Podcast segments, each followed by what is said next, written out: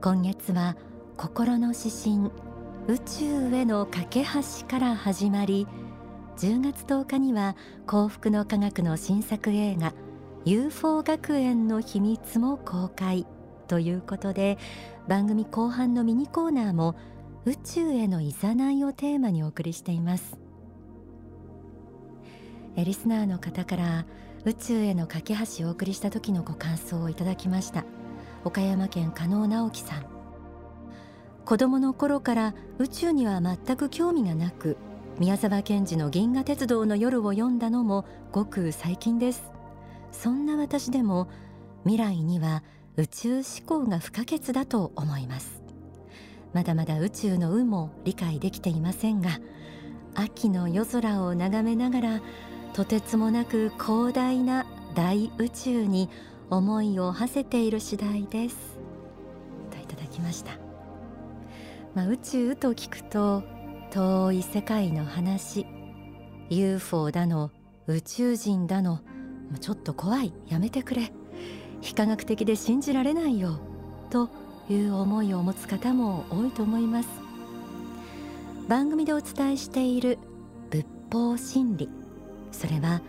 私たちの人生を光り輝かせるための仏の教えです。人々を幸福に導きたいという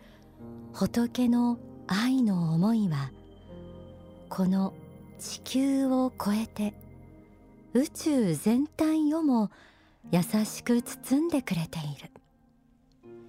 未知なる宇宙に心を向け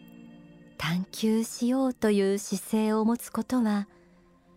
私たちの認識力を高め愛の器を広げてくれるそして国際時代から宇宙時代へ向かう地球で私たちがどのような未来を切り開いていくかを見守っている宇宙からの眼差しもある。このようなことを心の指針宇宙への架け橋を紹介した際にはお伝えしました。来月公開される映画 UFO 学園の秘密では宇宙から見た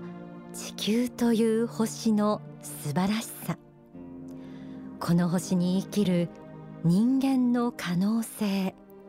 そしていろいろな種類の宇宙人の姿も描かれています。科学が発達し宇宙船に乗って他の惑星を探索するのみならず移住というものも視野に入ってきた現代。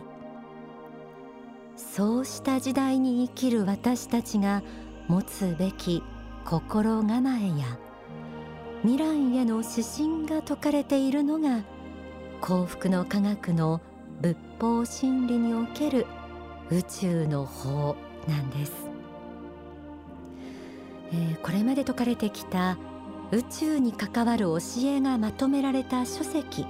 ザ・コンタクトという本が発刊されました。え今日の天使のモーニングコールはこの書籍を手に取りながらお送りします、実は宇宙の法というのは最近になって説かれ始めたというわけではありません。先週のミニコーナーでもお伝えしましたが幸福の科学ができて最初の頃に発刊された経典太陽の法には創世紀にもあたる人類の起源や地球の誕生の様子が宇宙スケールで説かれています。人々の意識の高まりや社会情勢に合わせて少しずつ明らかにされてきたとも言えそうです、えー、ではその本「ザ・コンタクト」を開いてみます。表紙にはすでに始まっている宇宙時代の新常識とあります。宇宙にまつわるワクワクするようなあるいは不思議なトピックが満載なんですが例えばですね UFO が飛ぶ原理について説かれている部分もあります。一部をご紹介します。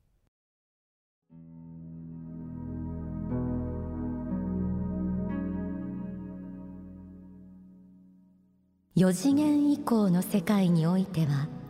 過去の世界を見ることも未来の世界を見ることも可能です。これは霊的な速度霊速は高速を超えているということを意味しているのです。三次元世界において光の速度で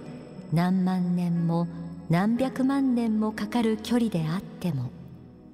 霊界を通ると一瞬で移動することが可能です。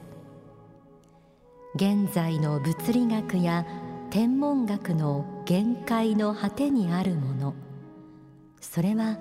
私たちが科学している霊界の科学です。この両者が合体した時人類は異次元空間を旅行して他の惑星に行くことが可能となるでしょう。皆さんついてこれていますか？霊界の存在については番組でいつもお伝えしています。私たちが地上での魂修行を終えて帰る本来の住処その霊界を通ると光の速度高速を超えて何万光年も離れている惑星へ移動できる。この原理を利用して他の星から地球に移動してきているということ。幸福の科学は科学と宗教の融合ということも説かれていますが霊界と宇宙との関わりが探求されていくと新しい未来の宗教未来の科学の在り方も見えてくるかもしれません。それから書籍では古代文明と宇宙との関わりについても言及されています。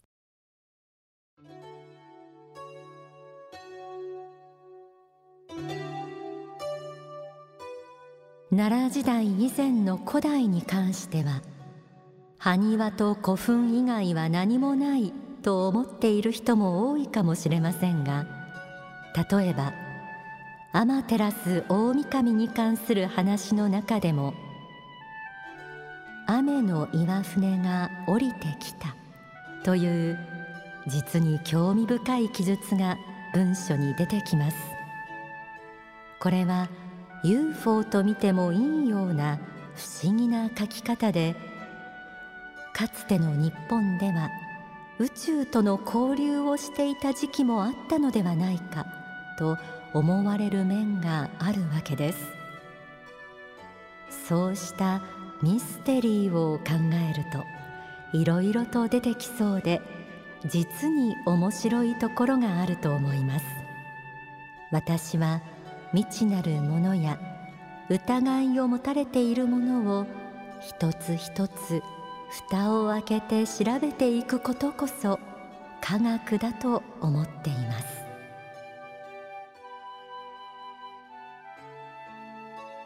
えー、ちなみに私は今年の春と夏伊勢神宮へ参拝する機会がありました。そして少し前には古事記にも興味が湧いてハマりました。神話には現代の常識ではにわかに信じられないような摩訶不思議なことがたくさん書かれているものですがこれ全てが作り話と決めつけてしまうのももったいない感じがします。きっと何かこのお話に象徴されるような出来事があったんじゃないか。今は非常識と思われることが当時はありえたんじゃないか。こんな風に巨神短快に受け止めてみると世界観が広がります。書籍ザコンテクトではムー文明ですとかアトランティス文明などの超古代文明と宇宙との関わりについても詳しく書かれているんです。興味のある方にはぜひ手に取っていただきたいと思います。そして宇宙人についてもいろいろな種類のものが紹介されています。もうこう宇宙人という話まで来るとどうも受け入れられないと思われている方に向けても大川総裁はこんなメッセージを書籍に表しています。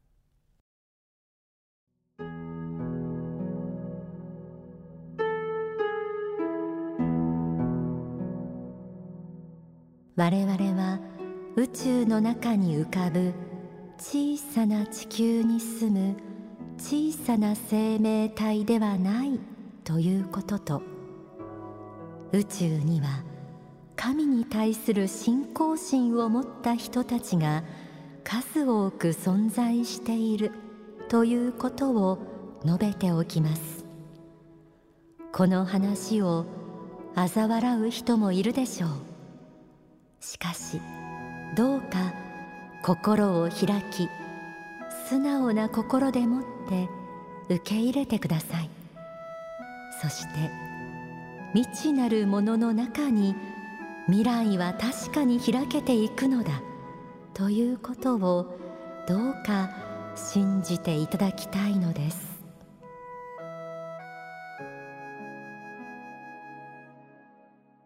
先日の放送でご紹介した心の指針宇宙への架け橋の中では私たち地球人も宇宙の一員だと考えることから宇宙への架け橋の建設が始まるとありました。1000億個以上もの銀河があると言われる広大な宇宙。その中で魂修行をしているのが地球に生きる私たちだけだったらとても寂しいなと思います。地球以外の星にも私たちと同じように大宇宙を作られた仏の愛の中で魂を磨き無限の向上を目指して生きている存在がいる。そして時期が来たら宇宙全体のより良い進化と調和のために彼らと手を携える日が訪れる。そんな風に考えてみるとこの先私たちが目指すべき科学の在り方や多様な存在を受け入れ理解するための心の在り方について真剣に考えなければならないなとも思えます。ではここで大川隆法総裁の説法をお聞きください。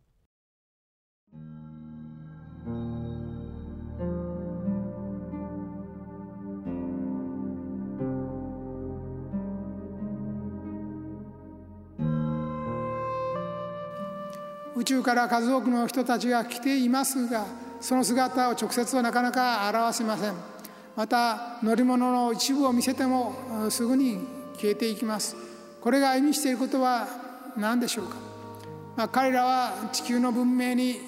直接の関与をしないようにしていることは事実でしょうけれどもまだその時が来ていないことを意味していることも事実であろうと思います。ハリウッド映画に述べられているような宇宙人の地球侵略のようなことばかりが起きるわけではありません。そういう方々ばかりであるならばとっくに、えー、侵略は始まっているはずであります。彼らはそういう目で見ているんではないんです。地球で今この時代まで生き延びてきた人類もまたかつて宇宙の仲間たちと同根であることを知っているからこの地球の文明独自の文明がどのように発展していくか発達していくかということを見守りながらずっとそういう目で見てきているんだということです。自分らのかつての同胞たちがこの地球においてどのような文明を作っていくのかということをじっと見守っていてそして交流していい時期が来るのを待っているんです。その時期はごく近いところにまで今迫ってきていると思います。その前の前提として私は知識というものを皆さんに与えなければいけないと思っております。日本のみならず世界の皆様方に本当の知識真実を教えなければならないと思います。それに基づいてどう判断しどう行動すべきかということを考えねばならないということですね。そうした共通知識ができて初めて宇宙との交流が始まります。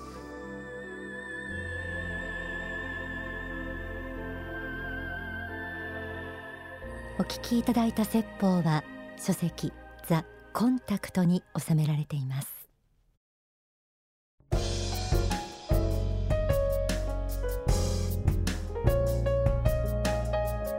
さあこの時間はミニコーナーオンザソファー。本編では宇宙へ心を向けることの大切さもお伝えしました。一方でですね仏法真理には私たちの心の中にも内なる宇宙というものがあると説かれています。2011年に発刊された書籍不滅の法。その第一章は心の中の宇宙と題されたとても神秘的な内容なんです。その中にはこのような言葉があります。自分自身の内にうがち入り内なる宇宙というものを見つめることです。自分の内にある無限の世界に通じる部分を発見することによって深い深い悟りというものが現れてきます。ないだ心の中に限りない深さを見ていくとき自分もまた宇宙の一部であるのだ。仏心の思いを受けて宇宙を形やらしめている光の粒子の一つなのだ。ということがわかります。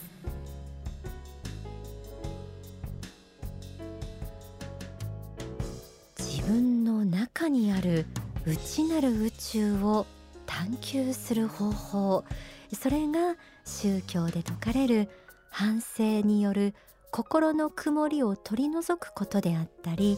瞑想や禅情と言われる精神修行です。心を限りなく透明にした時に見えてくるものは一人一人に宿る大宇宙。そして人間の魂をその思いによって作られた仏の光。仏性と呼ばれるものでもあると言いますそう私たちの心は深いところで広い世界につながっている望遠鏡で見える世界には限界があるけど心の中の宇宙は私たちの努力次第で無限に探求することができるというのが宗教における神秘の力とも言えるかもしれません。